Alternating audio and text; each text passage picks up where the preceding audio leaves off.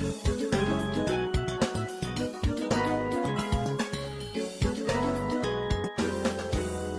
ンパブリックスタジオ presents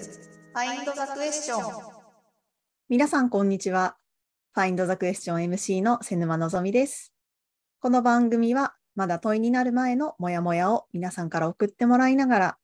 みんなのつぶやきや思いを共有して、自分の答えを考えていくラジオコンテンツです。この番組は皆さんのお便りで成り立っていますので、ぜひ皆さんのつぶやきやもやもやをお送りください。それでは、第30回始めていきましょう。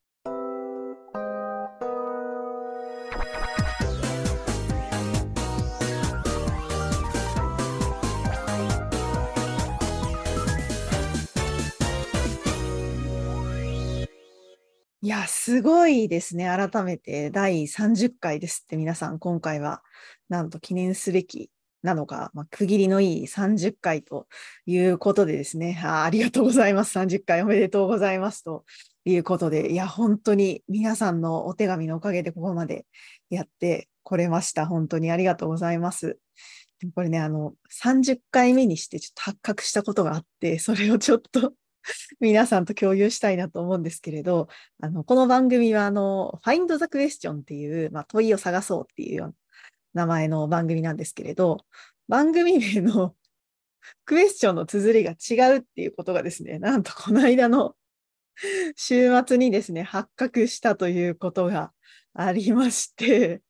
今もしかしたらちょっと Spotify とか見に行っていただくと、あ、よく見たらクエスチョン違うっていうことがですね、あるかもしれないんですけれど、はい、そんなことが、えー発覚したという30回目になっております。このなんで発覚したかっていうと、あの、先週ですね、エンパブリックで、あの、ちがらぼ留学っていうことで、茅ヶ崎でですね、どんどんその地域の人の企みが生まれるコミュニティスペースを、まあ、運営されている、まあ、ちがらぼというところにですね、そのコミュニティ運営の手法を学びに行こうというようなプログラムをやってたんですけれども、まあ、そこでですね、いろんな方とつながって、まあ、その企みフェスというものにですね、先週の日曜日参加してたんですけれど、その地域の方が、まあ、自分の企み、ちょっとした、ちょっとこういうことを地域でやってみたいな、みたいなことをですね、えーそのちがらぼの中で共有して、ニシンでそのものを作る楽しさをみんなにもっと知ってほしいとかですね、自分の健康をみんなにもっと気にかけてほしいけど、あの、普通にこう、病院に行こうとか健康診断しようっていうだけだとなかなか広がっていかないから、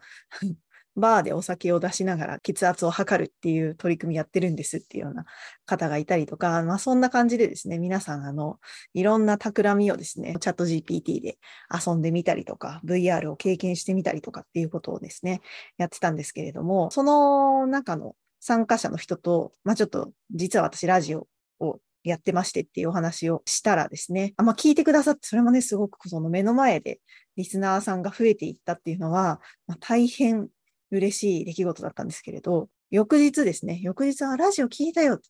なんでクエスチョンの綴り違うの？っていうふうに 言われてですね、えーはい。そんなことがあって、なんと30回目にしてクエスチョンの綴りが違うということにですね、気づきました。が、えーこのまま行こうということにしました。後で見ていただくと、クエスチョンみたいな、クエスチョンみたいな感じの、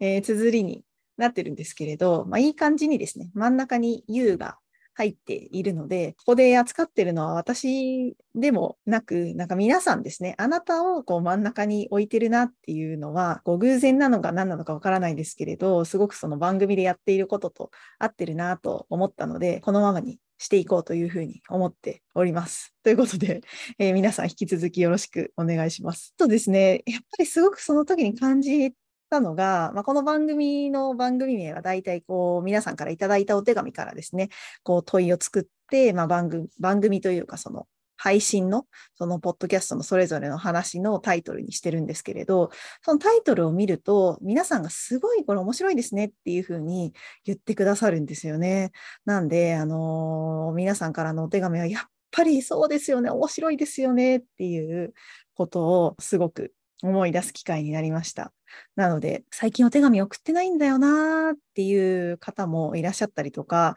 いや、お手紙いつ送ったらいいかわかんないんだよなとかっていう方もあのいらっしゃるかもしれないんですけれど、やっぱりですね、なんかそういうふうに、あの、皆さんのお手紙は本当に面白いですし、なんだろう、それを通してこうやってた、なんだろう、こう、時空を超えて対話していけるっていうのは、すごくこう、嬉しいことだなっていうふうに思っているので、こう、日記を書くみたいな感じの気軽さで、ぜひなんかお手紙も送ってもらいたいなというふうに改めてですね、思っていたところでした。なんかね、やっぱり他の人にも波及していくというか、元気にする効果がね、すごく皆さんのお手紙はですね、あるなっていうふうに思って、えー、実感したところでした。なので、引き続きお便りお待ちしてます。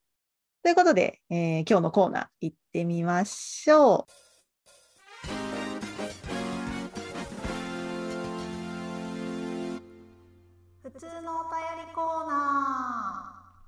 普通のお便りコーナーは皆さんからいただいた日常の気づきや嬉しかったこと、エンパブリックスタジオや他のイベントに参加した感想などを送っていただくコーナーです。それでは今日最初のお便りです。ラジオネーム、長野のあんさんからいただきました。ありがとうございます。5月10日、孤独の会の後書きということでお手紙をいただきまして、まあ、ご本人からですね、許可をいただいて、まあ、メールでいただいたものをラジオでもご紹介させていただこうと思います。ありがとうございます。おはようございます。昨晩は充実した時間でした。様々なテーマに参加するたびに、いろんなことを考えます。思考が翼を持って広がる感じ、混沌の世界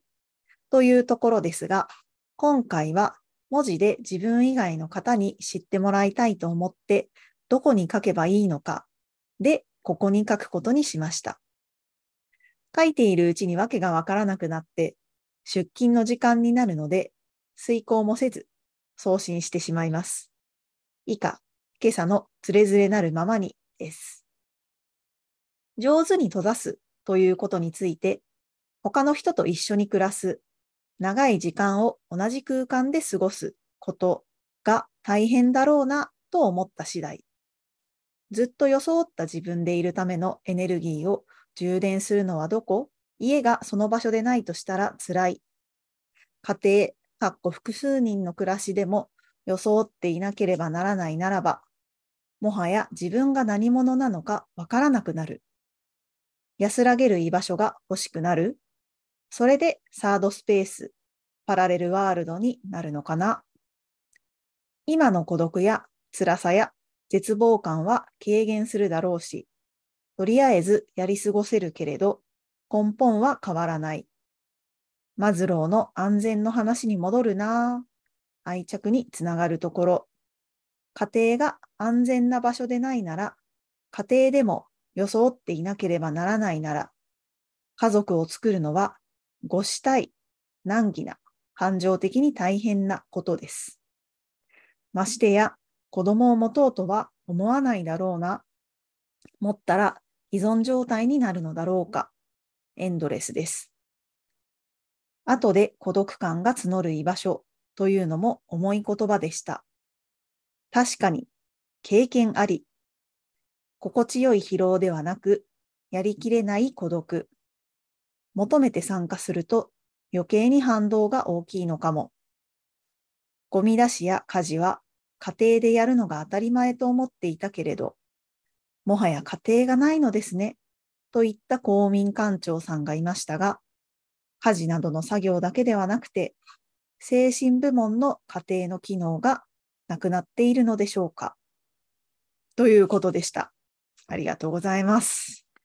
いやー、これちょっと最初に、あのー、知らない方のためにちょっとだけお伝えすると、エンパブリックスタジオで今ですね、孤独孤立を考える会っていうのをですね、まあ、やってるんですね。でそれで前回のテーマが、まあ、孤独と怒りっていうテーマで、えー、セッションを開催しました。で、あの、怒りっていうのはどんな時に出てくるんだろうっていうところからですね、話が始まっていったんですけれども、やっぱりその相手に期待していたけれど裏切られたっていうふうに感じたときに、その怒りっていう感情が出てくるんじゃないかなっていう話に、な当日はですね、そんなところから対話が始まったんですけれども、でこのお手紙でいただいていた上手に閉ざすっていう言葉ですね。これはどういう文脈で出てきたかというと、まあ、例えばですね、昔だったら、ちょっとなんかおかしいとか、どういうことなんだとかっていうふうに、まあ、社会とか、まあ、相手に対してこう怒りを持ったらですね、その感情をこう表に出しているっていうことが多かったんじゃないかなっていうふうにおっしゃっていて、まあ、要はこう、昔ってすごく、なんだろう、こういい形じゃないのかもしれないけど、校内暴力でこう窓ガラス割ったみたいな、その尾崎豊の15の夜が流行るみたいな、あの時代がまあ確かにあったわけなんですけれども、今ってその流行りの曲を聴いても、怒りっていう感情をこう社会には出さないっていう人が増えてるんじゃないかっていうことが、まあ、この上手に閉ざすっていうことの言葉につながってるっていうような話でした。なんでこう、今はその社会に対して不満とか、これちょっとどうなんだろうっていうふうな思うことがあっても、上手にですね、自分の中にこう、留めて押し殺しておこうっていうふうになる。まあだからですね、わざわざぶつからないっていう感じになるんじゃないかなっていうふうに思ってですね。ただそうすると、どんどん精神的なつながりを求めずに、機能とか、まあ、役割を担保してくれればいいよっていうことに、まあ、なっていって、精神的なつながりってどんどんどんどんこう希薄になっているんじゃないか。まあ、それが孤独になってるんじゃないか。っていうようなことをですね、まあ、話をしておりました。疲労ではなくやりきれない孤独っっていうふうに書いていただいてるんですけれど、求めて参加すると期待に応えられなかった分、余計に反動が大きいっていうのは、いや、本当にその通りだなっていうふうに思うんですよね。ただ、その一方で機能としての、それこそ家庭っていうことだけで見てしまうと、まあ、家事をやるとかっていうことだったら、別にその都市部に特に行ったら、あの、何でもあるわけじゃないですか。家事代行サービスもすごい充実してるし、例えば町内会だって入ってなくても、まあ、例えば暮らしていくっていうことには何の不便もないですよね。で、家族が今一方でこう必ずしも安心安全な場所である必要もないっていうふうに思っていて、今はその自分にとって安全な場所になりうるっていう選択肢が、ま増えてきているだからこそ、まあ本当に自分が取り繕わずにいられる場所っていうのは、まあどこなんだろうなっていうところに迷っていますね。ありがとうございます。今ね、チャットでいただきましたけど、すごくいいお便りですね。うん、うなずきながら聞いてました。長野のアンさんの思考のきめ細やかさが伝わってくる感じでした。いや、そうですね。いや、本当にこの私もすごくこううなずきながらこのお手紙をですね拝見してたんですけれどなんだろうやっぱりその家族とサードプレイスは、まあ、書いてくださってる通りですけどまた違うような感じがしますね。だからこの家族自分にとっての、なんだろう、それがその婚姻関係を結んでいるとかっていうことじゃなくて、自分にとってのその本当に安心できる居場所としての家族っていうものって、なんか本当に本来はいろんな形があるものだし、まあそれを今ね、今までの形に当てはまる人もいればそうじゃない形でっていうところがあるんだと思うんですけれど、まあそれをなんだろう、全員で探し、それぞれが探していくっていうのは、こうすごく大変だし、パワーもいることだし、お互いにそういう場所にしていくっていう部分もあるのかなっていうふうに思いながら、そのパワーをチャージしていく、その過程をちゃんと安心できる場にしていくっていうためのパワーをみんななんかどういうふうにこう獲得してるんだろうなっていうのは、なんか私はすごく気になるトピックだなっていうふうに思いました。あの、そう。なんで皆さんにとってのその家族とか家庭とか、なんだ、安心できる場、なんかどういう場なんだろうなっていうのは、私もすごくまた皆さんとも話してみたいなっていうふうに思っていました。なので、ぜひですね、なんかお手紙でも送ってもらいたいなと思いますし、6月にもですね、またこの孤立、孤独孤立の会もですね、開催しようと思ってますので、気になった方はですね、ぜひご参加いただきたいと思っております。えー、続いて、ラジオネーム、ニッピーさんからいただきました。ありがとうございます。のぞみさん、いつも癒しボイスでのラジオ放送、楽しみに聞いております。ありがとうございます。先日はお便りコーナーで脳をバグらせる話をご紹介いただき、ありがとうございました。ラジオに投稿するのも読んでいただくのも初めてだったのですが、書いている本人よりもうまくお話しいただけるのもあり、とても嬉しかったです。このラジオへの投稿が時空を超えたコミュニケーションになるという、まるで SF のようなことができてしまう場があるって、めっちゃすごくないですか？広石さんからのモヤモヤのスタジオをどうすればもっと訪れてもらえるようになるかという問いに関して考えてみたのですが、ゲーミフィケーション要素を入れてみるというのはどうでしょうか？エンパブリック的には答えを出さないというのはありつつも、実は先日、ログインしようとしたときに、いつもとは違うパソコンを使っていたために、パスワードがわからなくなって入れなかったのですが、ちょうどスタジオ経由でイベントに参加しようとしていたときで、若干パニックしつつ、過去メールやいろんなフォルダを漁ったり、パスワードリセットして入り直したり、さやさんに直接チャットしてイベントのリンクを送ってもらったり、ガチャガチャやっていたのですが、最終的にイベントに入れた時には、何か不思議な達成感がありました。もちろん、毎回パスワードがわからなくなったら、誰もスタジオにログインしなくなっちゃうと思うのですが、何かしらちょっとした達成感が得られるものだったり、何かちょっとスッキリする要素があったりすると、癖になってリピートするようになったりしないでしょうか。あとはもう自分の個人用 PC は立ち上げた時のインターネットの初期画面をスタジオに設定しておくぐらいですかね。ということでした。ありがとうございます。そうそう最近あの、エンパブリックスタジオではですね、またあの、プログラムの再構築と、まあ、ウェブページの再構築をですね、まあ、プログラムの構成を変えることに伴ってウェブページも改善していっているんですけれども、まあ、なかなかね、いろいろ試行錯誤しながらやっているところではあります。いや、このね、このゲーミフィケーション要素もですね、ぜひ取り入れたいところなんですよね、本当に。このゲーム的にやるっていうのは、ついついこう継続してしまう魔力があるなっていうふうに私自身もすごく思いますね。ひろしさんはたまにですね、その選挙に当選するためのロールプレイングゲームみたいな感じで、その選挙戦を戦えるようになるといいんだよね、みたいなことをおっしゃってるんですけれど、今だと選挙にこう出るで、すごくこうなんか一部の限られた人が、こう何か特殊なスキルがあってとか、特殊なこう支持基盤があってとかっていう形で出てるのかなみたいな、どうなんだろうみたいなことがね、もしかしたらイメージ持ってる方もいらっしゃるかもしれないんですけど、例えばでも自分たちがこう、こんな街にしたいって思った時に、この人に議員さんになってほしいって思った時に、じゃあどうやったら当選できるんだろうっていうのを、なんかその RPG のレベル上げみたいな感じで、こう、どうやって仲間を集めてとか、どのスキルをこう獲得してとかっていう風にしていく、なんかそのプロセスが可視化されていくと、あ、じゃあみんなそのプロセスに乗っかっていったら、自分の街でも、なんかこの人を当選させたいとか、こういう街にしていきたいっていう風に思ったら、なんかどんどん一人一人が、まあ、できる役割を担っていくことで、一緒にやっていけるんじゃないか、みたいな話をですね、えー、していました。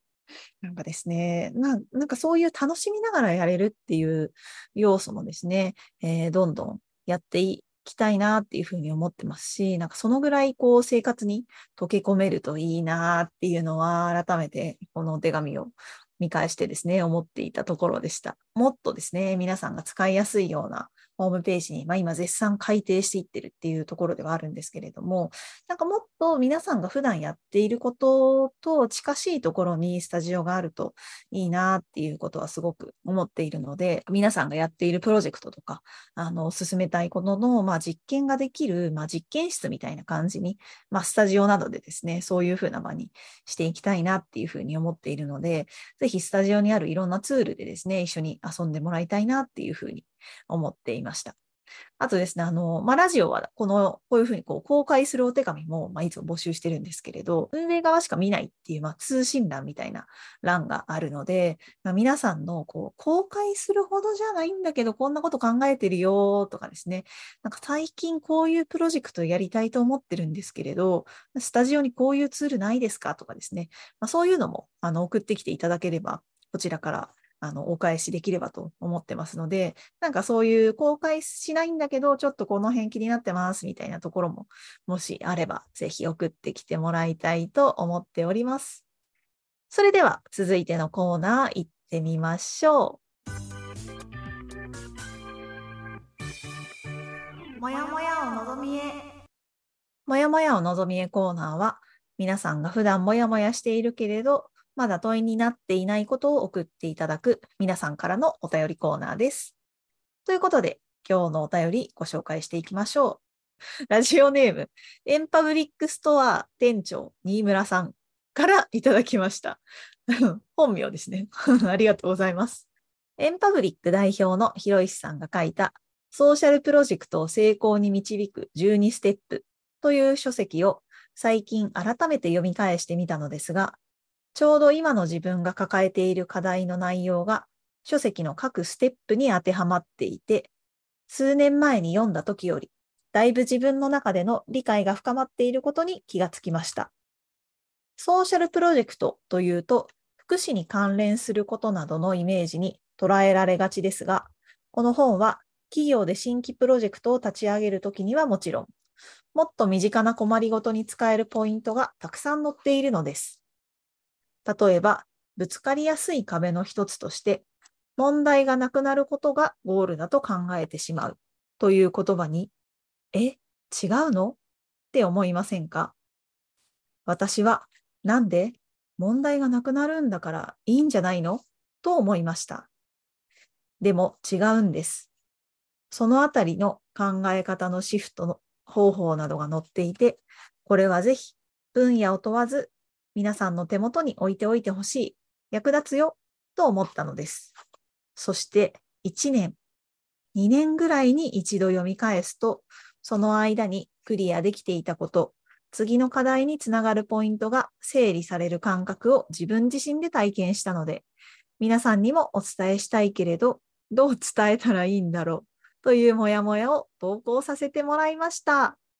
そして、すでに読んだよという方の感想なども聞けたら嬉しいです。ということでした。ありがとうございます。面白いですね。あの、ポイントが整理される感覚を体験したけれど、伝え方がわからないというモヤモヤを送っていただきました。ありがとうございます。これすごい新しいお手紙、このモヤモヤを望みコーナーの使い方だな。いや、面白いですね。この、これね、あの、お手紙のこの特性上、文字にしないとこう伝わらないじゃないですか。しかもラジオなので、こう、全く身振り手振りで、えー伝えるっていうことができないっていうことがあるんですけれど、いや、このね、でも文字にはできないから、でも自分の気づきをなんとか伝えていきたいっていうところのモヤモヤしてますっていうのをですね、送っていただいたのが、すごく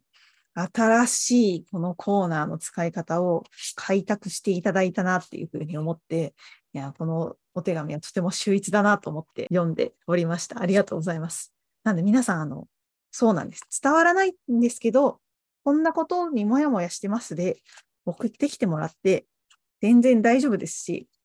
いや、これはすごい面白いですね。ソーシャルプロジェクトを成功に導く12ステップというですね、そうそう本があるんですけれども、その中のそう問題がなくなることがゴールだと考えてしまうというですね、まあ、ことがあるんですな。読んでみましょうか、本を。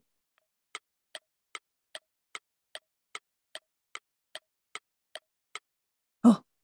ありがとうございます。このお便りをいただいて、読んでいただいて聞いたことで、わかりやすいんだと伝わってきました。いやー、ありがとうございます。そうなんですよ。で、これ読み返すっていうのもめっちゃ使い方としていいなっていうふうに思っていて、まあ、私も多分これ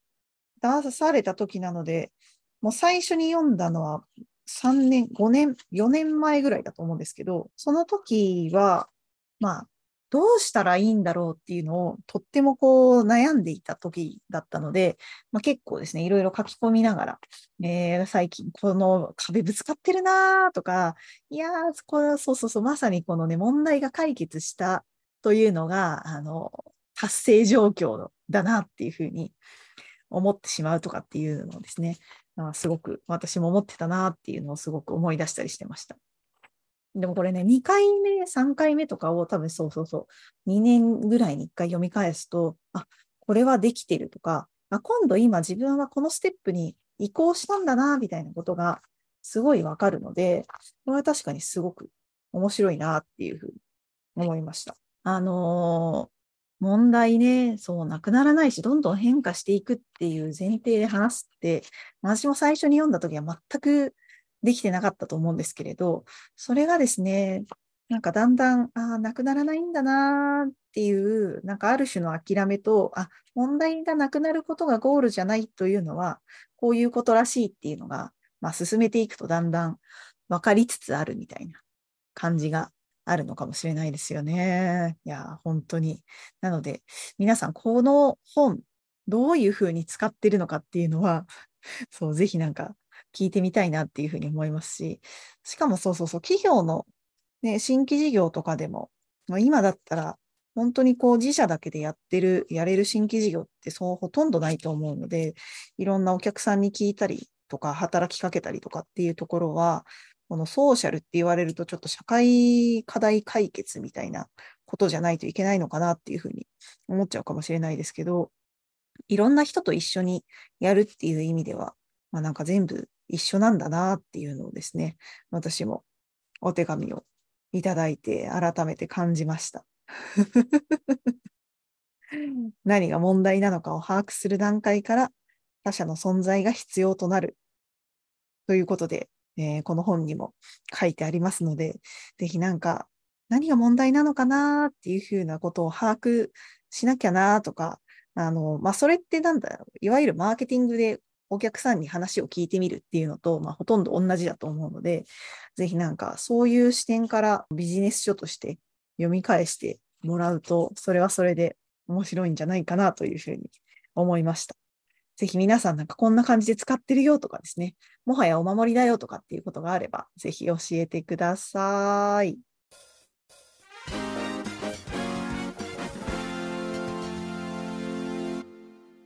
ということで、Find the Question では、まだまだ皆さんからのお手紙を募集しております。お手紙はエンパブリックスタジオのスラックか、ラジオの概要欄のお便りフォームからどなたでもお送りいただけます。皆さんからのお便りをお待ちしてますので、ぜひ送ってきてください。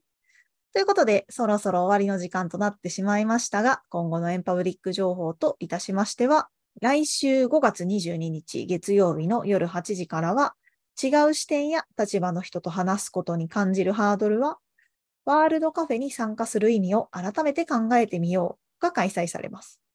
これはエンパブリックスタジオではですね、毎月ワールドカフェっていうのを開催しているんですけれど、ワールドカフェってまあそもそもどういうふうに活用したらいいかがあんまりよくわかんないっていう方もですね、まあ、きっと多いんじゃないかなっていうふうに思っています。ただなんかワールドカフェって本当に普段話さない全然違う視点から自分が普段考えているっていうことを捉え直すのには本当にいい機会だなっていうふうに思うので、まあ、次回あの6月の頭にワールドカフェやるんですけれど、そのワールドカフェにですね、出す問いを、まあ、自分のプロジェクトを進めるために使うとしたら、どんな問いをワールドカフェに持っていくと有効に活用できるんだろうなっていうのをですね、えー、皆さんと一緒に考えたいなと思ってますので、ぜひなんかワールドカフェに出す以外にもですね、例えば会社の会議で出す問いを考えてみるとか、まあお客さんに聞く問いを考えてみるとか、そういうことにも使えるんじゃないかなと思いますので、ぜひ気になった方は参加してみてください。続いて、5月24日水曜日のお昼12時15分からは、境界を超えて共感を呼ぶストーリーデザイン動画を見よう会が開催されます。あの自分の活動や仕事とかですね、好きなこと、まあ、いろんな人にもっと知ってもらいたい、もっと共感してくれる仲間を増やしたいっていうふうに思ってもですね、まあ、なかなかこう身の回りの人だけにしか伝わらなかったりとか、まあ、いつも同じ人ばっかりだなっていうようなことがですね、もしかしたら皆さんも経験があるかもしれないですけれども、まあ、そういう時にですね、ストーリー、まあ、語り方ですね、どういう文脈で語るのかっていうことを工夫工夫することで、あの、いろんな人に届く、届き方が変わるんじゃないかなっていうふうに思っています。過去に行ったですね、このストーリーデザイン、まあ、今まで語っているストーリーとどこをどういうふうに変えていくのかっていうところをですね、アーカイブ動画を見ながら一緒に考えていきたいというふうに思っております。そして、えー、翌日の5月25日木曜日の夜8時30分からは、マンスリー振り返り会が開催されます。まあ、振り返り会はですね、あ、もうまた1ヶ月経ったのかっていうのは私もいつも思うんですけれども、やっぱりこの日々仕事をしているとですね、なかなか振り返りをじっくり取るという時間が取りづらいという方もいらっしゃるんじゃないかと思ってますので、ちょっと立ち止まってですね、振り返りをするっていう時間を、まあ、皆さんと一緒にですね、持ってみようというような時間になっています。最初の30分は、まあ、エンパブリックスタジオのですね、1ヶ月を簡単に振り返るという時間になってるんですけれども、21時からの時間はですね、まあ、1ヶ月、ご自身の、まあ、日々の仕事とか活動とか、まあ、暮らしのことっていうのを考える時間を、まあ、確保してもらいたいなっていうふうに思っているので、9時からですね、まあ、ちょっと一瞬でもいいから、えー、1時間だけ立ち止まって考える時間持ちたいなっていう方はですね、ぜひ9時からでも大丈夫ですので、ご参加ください。その他ですね、エンパブリックスタジオで開催されているセッションは、公式ホームページのスタジオライブカレンダーからご覧いただけます。ということで、えー、最後に今週のおみくじをやっていきましょう。今週のおみくじ。えー、このコーナーは皆さんから送っていただいているおみくじをですね、毎週ランダムに引いて楽しみながら午後、そして来週も過ごそうというコーナーになっています。それでは、今週のおみくじは、これだ。はい。ほう。今日、買った魚に骨がたくさんあって、食べるのに苦労するかも。